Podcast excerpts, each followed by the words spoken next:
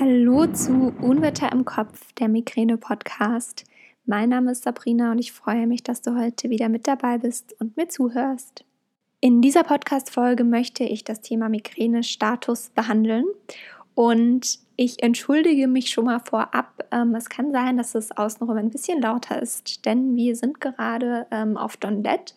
Das ist eine ganz, ganz kleine Insel in Laos im Bereich der ähm, 40 nee, 4000 Inseln heißt das. Ähm, und ja, das ist äh, hier wirklich total klein und schnuckelig. Hier fahren keine Autos. Man ist in zwei Stunden einmal um die Insel gelaufen. Mit dem Fahrrad geht es dann doch ein bisschen schneller. Ähm, genau, also der Umfang der Insel, also wenn man einmal außen rumläuft, sind es ähm, nur sieben Kilometer. Also es ist wirklich total klein und richtig süß. Und ja, ähm, sehr, sehr schön zum Entspannen. Aber ähm, unser Hotel ist sehr, sehr hellhörig. Deswegen ähm, kann es sein, dass du ab und zu mal ähm, diese ganzen Longtail-Boote vorbeifahren hörst oder ähm, einfach mal draußen ein paar Geräusche sind. Genau. Aber jetzt zum Thema Migränestatus. Wir fangen mal ganz vorne an. Also, eine Migräneattacke, die dauert ja in der Regel längstenfalls 72 Stunden und dann ist die Attacke einfach wieder vorbei.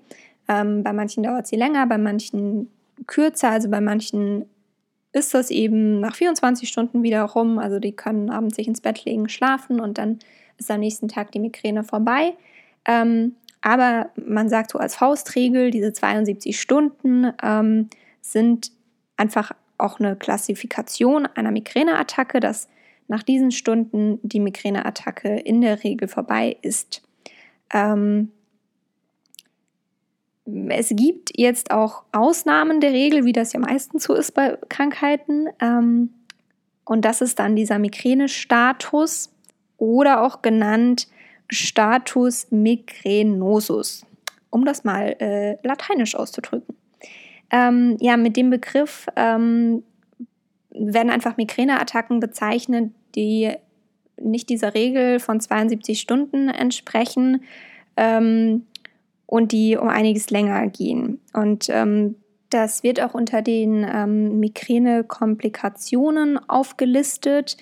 Und ähm, ja, ich glaube, jeder, der schon mal so einen Status hatte, also wirklich länger als 72 Stunden ähm, von Migräne betroffen war, der weiß, wie hart so eine ähm, Statusphase ist und auch nicht nur ähm, körperlich, sondern auch einfach psychisch. Also wenn man ähm, mehr als drei Tage am Stück Migräne hat, ähm, dann ist das einfach echt eine, auch eine krasse psychische Belastung für die Person. Und auch jeder, der ein bisschen mehr mit Migräne zu kämpfen hat als jetzt ein, zwei Mal im Jahr, ähm, der wird einem vielleicht, wenn man ihn fragt, hattest du schon mal einen Status oder hattest du schon mal länger als 72 Stunden Migräne, ähm, der wird einen da auch sagen, ja, hatte ich. Ähm, wobei das bei den meisten eher ähm, nicht die Regel ist, sondern einfach mal eine Ausnahmesituation. Aber wenn das eben ähm, sehr, sehr viel länger auftritt, dann oder, oder sehr, sehr viel häufiger, also nicht nur einmal in der, im Leben oder einmal im Jahr oder so, ähm, dann ist das natürlich sehr, sehr kräftezehrend für die Person, noch mehr als die Migräneattacke sowieso schon ähm, ist. Der Migränestatus ähm, wird nochmal in so drei Teile, sage ich jetzt mal, eingegliedert. Ähm, zum einen gibt es den äh, Migränestatus, der häufig im Zusammenhang mit der Menstruation auftritt. Da ist ähm, der Auslöser von dieser langen Attacke eben diese hormonelle Veränderung und das ist eben meistens mit dem Zyklus im Einklang in dieser Klassifikation vom Status. Ähm, und das passiert eben häufig so, dass ähm, so zwei, drei Tage ähm, die Migräne da ist, sie dann auch gut behandelt werden kann oder auch mehr oder weniger gut. Und dann klingen die Kopfschmerzen ab. Und die Frau scheint die Attacke überwunden zu haben, aber sie kommt dann wieder zurück. Und ähm, in diesem ja, in, in diesem äh, Statusteil ist es meistens auch so, dass dann, wenn die Attacke zurückkommt, ähm, sie auf der anderen Seite wiederkommt. Ist auch nicht bei jedem so, kann aber sein. Ähm, ich fand das total krass zu lesen, weil das bei mir tatsächlich sehr häufig vorkommt, dass ich solche langen Migräneattacken immer im Zusammenhang mit äh, der Periode habe. Also, dass ich wirklich genau in diesem Zeitraum wirklich so fünf, sechs Tage am Stück Migräne habe.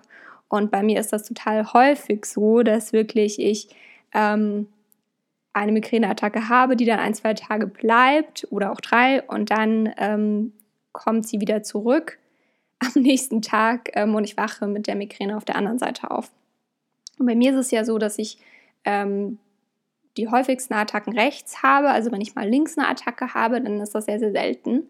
Ähm, und das ist halt genau bei diesen langen Zeiträumen bei mir häufig so, dass ich ähm, auch mal einen Tag gar nicht so richtig deuten kann, auf welcher Seite ich Migräne habe. Dann kommt sie ähm, als richtige Migräne irgendwann durch. Also was heißt richtige in Anführungsstrichen? Also so wirklich wie aus dem Lehrbuch einseitig. Und dann ähm, wieder ein paar Tage später auf der anderen Seite. Also das ist für mich so was gewesen, wo ich gesagt habe, ah, okay, so ist das also. Es gibt eine Erklärung dafür.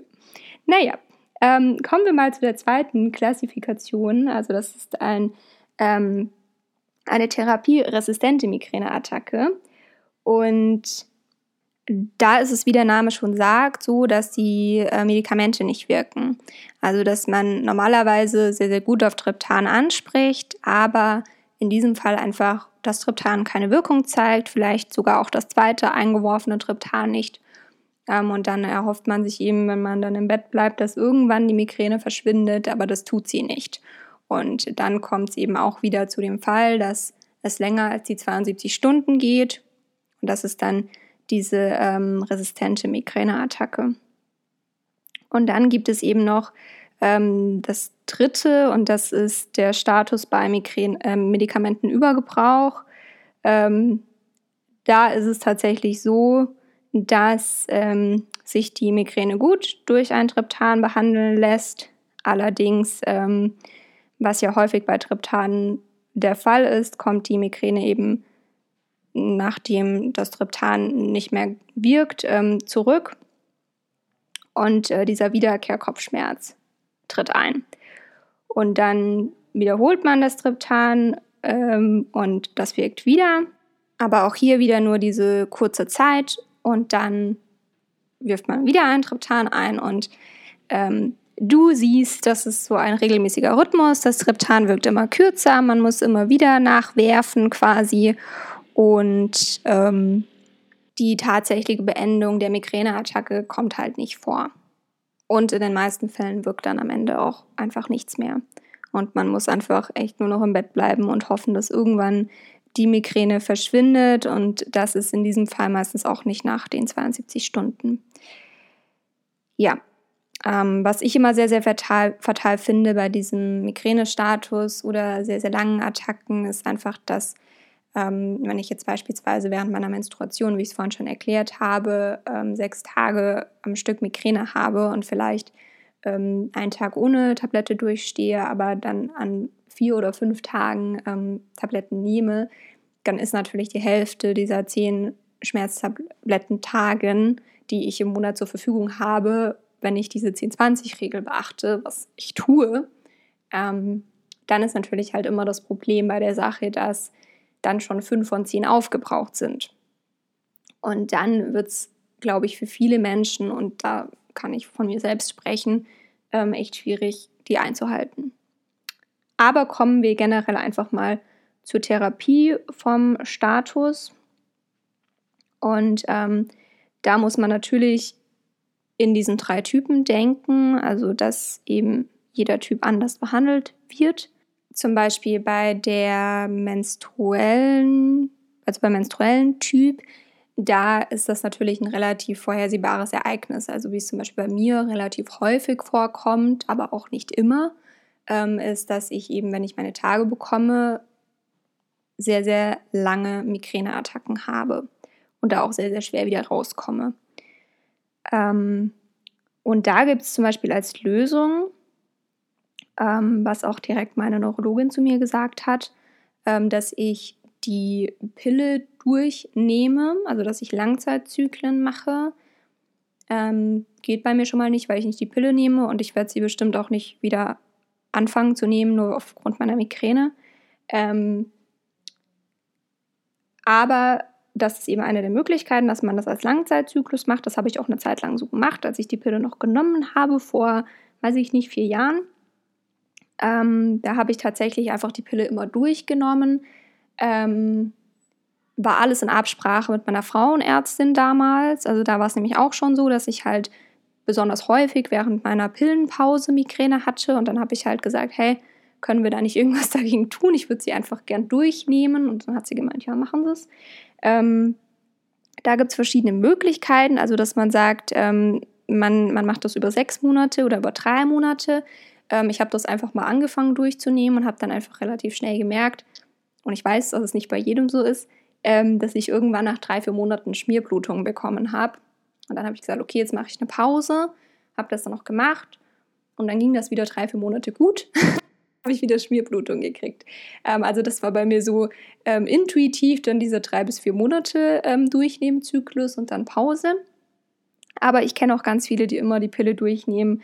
Ähm, sprich da einfach mal, wenn das bei dir der Fall ist, mit deiner Frauenärztin oder deinem Frauenarzt, mit deiner Neurologin, deinem Neurologen ähm, am besten irgendwie in Kombination.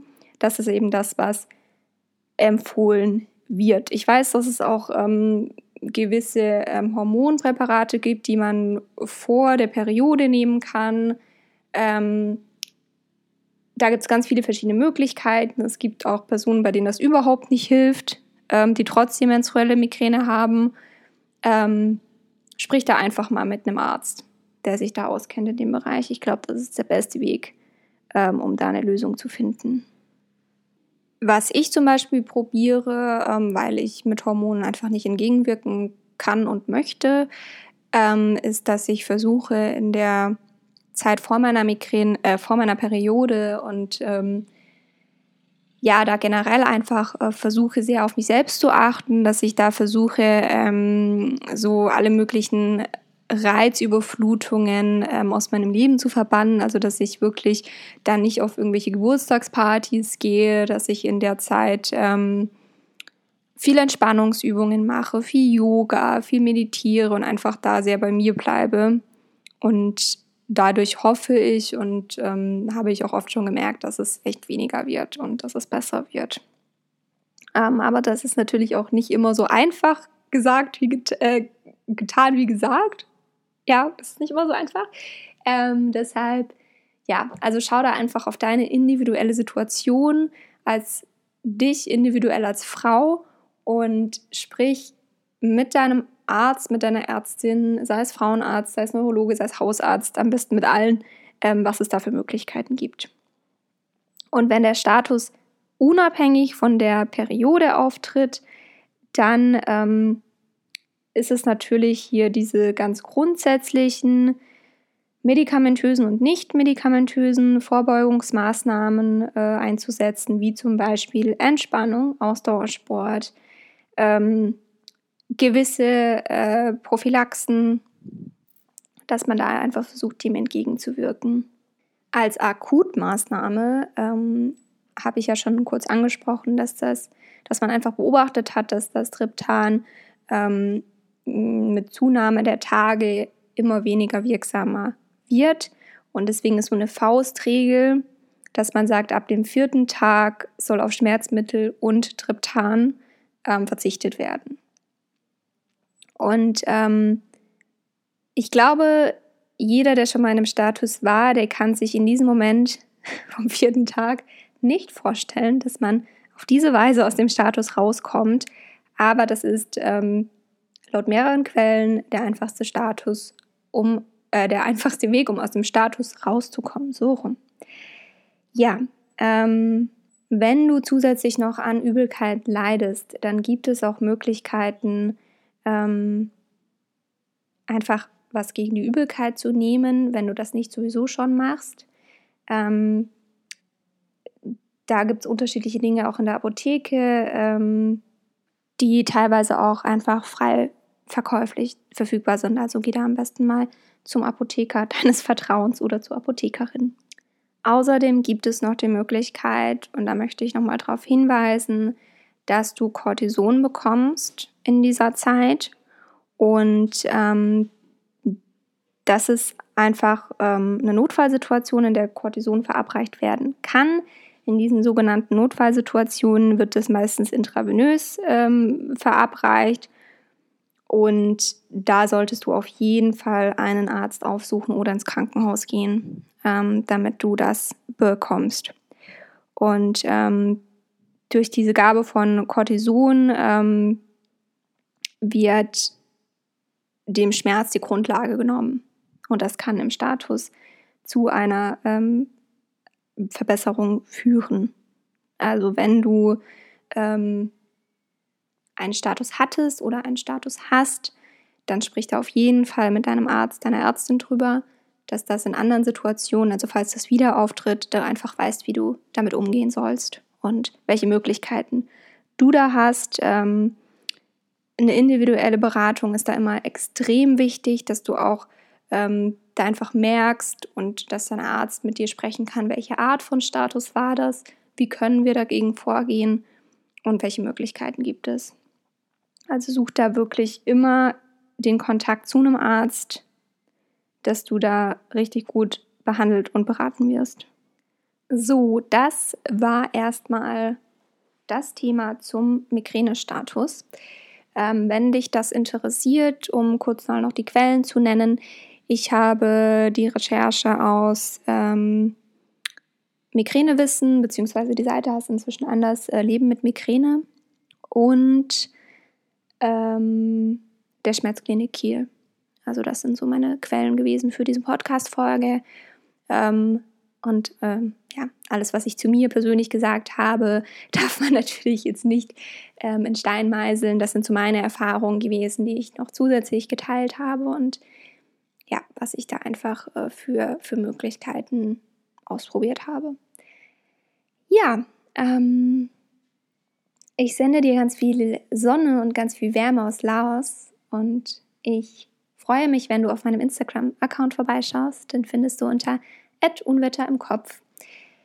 Es gibt auch immer zur Podcast-Folge ein Bild, das ich teile. Also schreib da gerne mal drunter, wie dir diese Podcast-Folge gefallen hat, welche Erfahrungen du vielleicht mit dem Migräne-Status gemacht hast und ähm, was du da für äh, Tipps teilen kannst, auch für die Phasen. Und ähm, was ich dir auch noch von ganzem Herzen empfehlen kann, ich habe eine Podcast-Folge vor zwei Wochen, war es glaube ich, ähm, veröffentlicht zum Thema Kraft der Gedanken. Ich weiß, wie schlimm es in Migräneattacken manchmal ist mit den Gedanken, die kreisen, die negativ sind. Hör dir diese Podcast-Folge an, auch gerne während einer Migräneattacke. Ich teile da wirklich Tipps mit dir, wie du aus diesem negativen Gedankenstrudel rauskommst und wie du wirklich ähm, ja das etwas abschalten kannst und ähm, da wirklich wenigstens ein bisschen psychisch aufgefangen wirst. Also hör da gerne mal rein und ja, komm gerne in meine äh, Facebook-Gruppe, die findest du unter Unwetter im Kopf, der Migräneaustausch und ja, jetzt wünsche ich dir alles, alles Liebe, egal wann du diese Podcast-Folge hörst. Ich hoffe, dir geht's gut und bis zum nächsten Mal. Deine Sabrina.